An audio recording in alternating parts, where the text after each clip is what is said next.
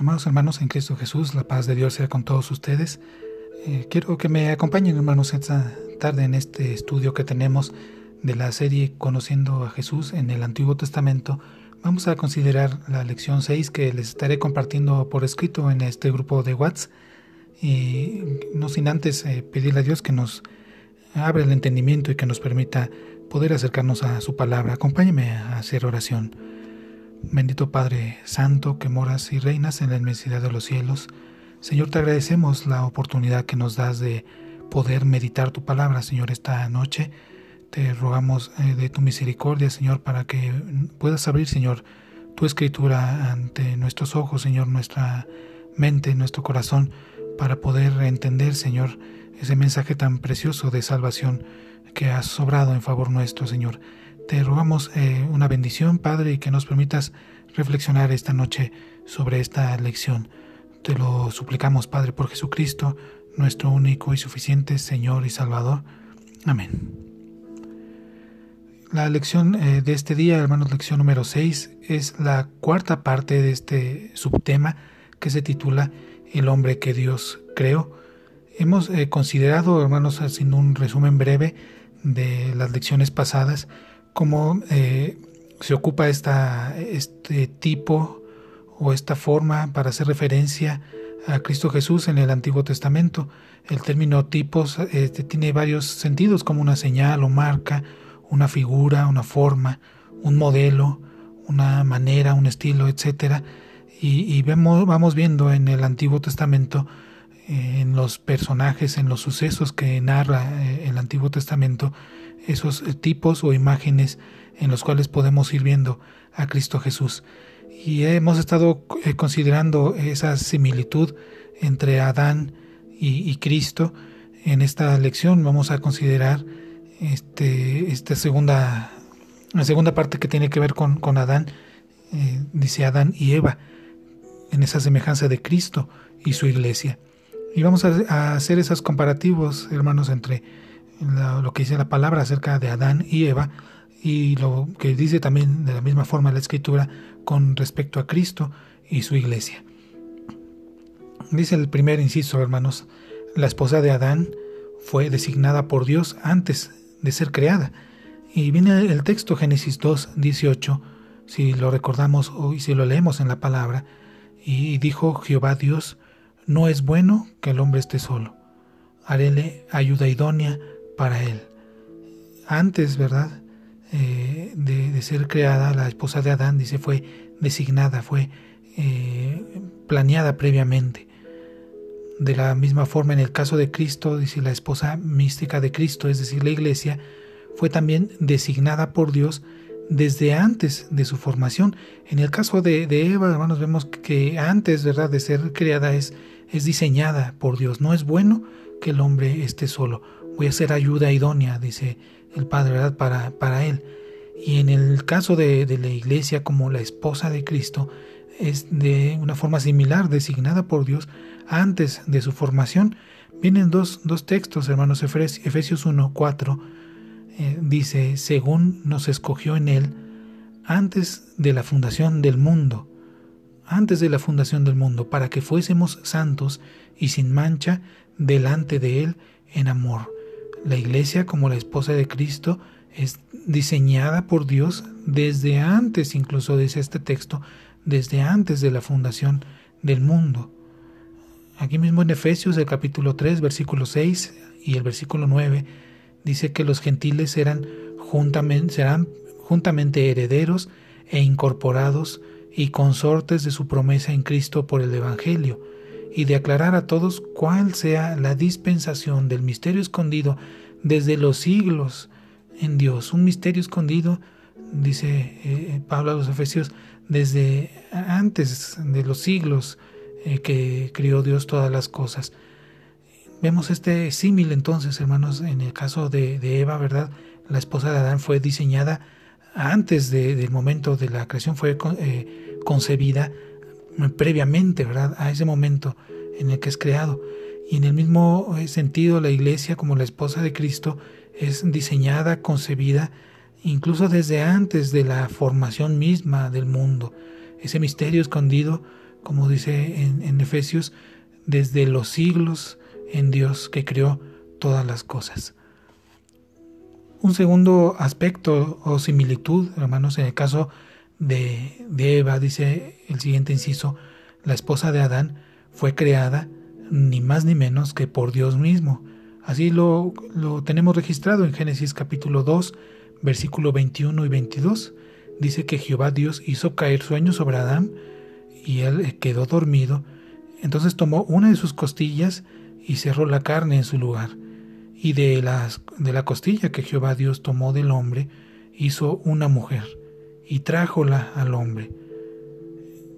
De la costilla que Jehová Dios tomó del hombre, él hizo, dice este versículo 22, él hizo una mujer y trájola al hombre. La esposa de Adán fue creada por Dios mismo. En ese símil que vemos, hermanos, con la iglesia, la esposa de Cristo, dice el, inciso B, está siendo igualmente formada por Dios. Es Dios quien forma a, la iglesia, al que forma esa esposa de Cristo. Y vemos los textos, hermanos, Hechos 5:14. Dice, Simón ha contado cómo Dios primero visitó a los gentiles para tomar de ellos pueblo para su nombre. ¿Quién toma a los gentiles, hermanos? Es, es Dios mismo visitó a los gentiles, dice, para tomar de ellos pueblo para su nombre.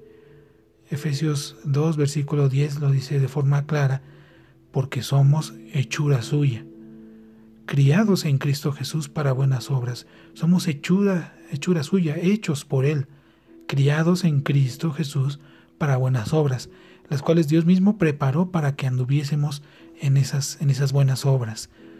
La iglesia entonces, hermanos, al igual que que Eva, en el caso de Adán, la iglesia es igualmente formada por Dios. Es Dios quien, quien forma y conforma, ¿verdad?, a la iglesia, es decir, la esposa de Cristo. En el caso de Adán, vemos que su esposa dice tuvo vida porque el costado de él fue herido mientras estaba dormido. Y quiero que ponga atención en esto, hermanos, es muy hermoso y muy profundo. Génesis 2, versículo 21 y 22 Dice, y Jehová Dios hizo caer sueño sobre Adán y se quedó dormido. Entonces tomó una de sus costillas, como vimos anteriormente, y cerró la carne en su lugar. Y de la costilla que Jehová Dios tomó del hombre, de la costilla, dice, hizo una mujer y trájola al hombre. Del costado, ¿verdad? De él. Ahora, ¿cómo vemos ese símil, hermanos, en Cristo? La esposa de Cristo, hermanos, en ese símil con Eva, eh, tiene vida precisamente porque el costado de Cristo fue herido estando muerto. Y quiero subrayar esta palabra, hermanos, costado. Vemos eh, en el Evangelio según San Juan, versículo, eh, capítulo 19, versículo 34, pero uno de los soldados le abrió el costado con una lanza y luego salió sangre y agua. Hechos 20, versículo 28 dice, eh, por tanto, mirad por vosotros y por todo el rebaño en que el Espíritu Santo os ha puesto por obispos para apacentar la iglesia del Señor, la cual ganó por su sangre. Asimismo, Efesios 5:25 dice, Maridos, amad a vuestras mujeres, así como Cristo amó a la iglesia y se entregó a sí mismo por ella. La esposa de Cristo, la iglesia, cada uno de nosotros, hermanos, podemos vivir exclusivamente porque el costado de Él, el costado de Cristo fue herido, estando muerto, porque Él dio su vida por, los suyos, por su iglesia. Entonces veamos ese símil, hermanos, en el caso de Eva, la esposa de Adán, tuvo vida, eh, curiosamente en ese costado que fue herido mientras él dormía. En el caso de la iglesia, tiene vida igualmente, precisamente porque en ese costado de Cristo Jesús fue, fue herido, ¿verdad? Pero uno de los soldados, dice Juan 19:34, le abrió el costado con una lanza y luego salió sangre y agua. Un siguiente inciso, inciso A, la esposa de Adán era parte de su propio cuerpo, así lo queda registrado en Génesis 2, versículo 23, y dijo Adán, esto es ahora hueso de mis huesos y carne de mi sangre. Esta será llamada varona porque del varón fue tomada, fue tomada de, su cuerpo. Y por eso dice Adán, esto es un hueso de mis huesos, carne de mi propia carne. ¿Cómo es en el caso de la iglesia, hermanos? La, esposa de Cristo es parte también de su mismo cuerpo. Sorprendentemente, ¿verdad? Dice Romanos 12, versículo 4 y 5, porque de la manera que en un cuerpo tenemos muchos miembros, pero todos los miembros no tienen la misma operación, así muchos somos un solo cuerpo en Cristo, más todos los miembros los unos de los otros. Sobre este mismo tema también habla en 1 Corintios capítulo 12, versículo 12 al 20. No voy a leer todo el, capítulo, hermanos, usted lo tiene en su hoja. Eh, quiero que posteriormente pueda leer estos, estos siguientes pasajes, pero quiero subrayar sobre todo el versículo 12, donde menciona, dice, de la manera que el cuerpo es uno y tiene muchos miembros, pero, pero todos los miembros del cuerpo, siendo muchos, son un cuerpo, así también Cristo. Y dice el versículo 20, más ahora muchos miembros son a la verdad, empero un solo cuerpo. Entonces, de la misma forma que, Adán eh, era un solo cuerpo con, con Eva, ¿verdad? Su, esposa, de tal forma que decía es hueso de mis huesos, carne de mi carne, carne de mi carne, perdón. De la misma forma, Cristo dice de, de su iglesia, de su esposa, hermanos, el cuerpo es uno, ¿verdad? Mas ahora muchos miembros son, a la verdad, empero un solo cuerpo. El cuerpo es uno, somos uno con Cristo. Cabe eh, mencionar, como dice en el párrafo de la lección, podríamos preguntarnos cuál es la diferencia entre el cuerpo de Cristo y la esposa de Cristo. El doctor eh, Wim Malgo nos ofrece una explicación eh, muy aclaratoria, ¿verdad? La iglesia de Jesucristo es el cuerpo de Jesucristo, así lo dice en Efesios 1.23, pero a la vez la esposa del Cordero. Así también queda registrado en Efesios 5, 25 al 27 y asimismo en Apocalipsis 19.7 podemos preguntarnos cómo podemos ser el cuerpo de Jesucristo y al mismo tiempo la esposa. Aunque Adán en su cuerpo representaba al hombre perfecto en sí, la mujer fue tomada de él, de su mismo cuerpo, ¿verdad? Este hecho es enseñado de manera muy clara en Efesios 2, eh, versículo 22 al versículo 32, cuando hace esa explicación, ¿verdad?, de la relación en el marido y la, esposa, y, ese símil que, que es un solo cuerpo, ¿verdad? Y el símil que muestra con respecto a Cristo y la iglesia. Por consiguiente, la iglesia de Jesús, tomada de entre los judíos y los gentiles, es su cuerpo y es también su, esposa. Esta es la gloriosa vocación celestial de la iglesia. Somos su cuerpo y, la esposa del Cordero. El siguiente inciso de nuestra reflexión dice la esposa de Adán fue creada eh, para ser su compañera idónea. Así está registrado en Génesis 2.18 y dijo Jehová Dios, no es bueno que el hombre esté solo, haréle ayuda idónea, perfecta, ¿verdad? Ayuda perfecta para él. En ese símil, la esposa de Cristo, la iglesia, es formada precisamente de la misma manera para ser una compañera idónea, mística. Dice el segunda, los Corintios capítulo 6, versículo 1, así nosotros, como ayudadores juntamente con Él, os, exhortamos también a que no recibáis en vano la gracia de Dios.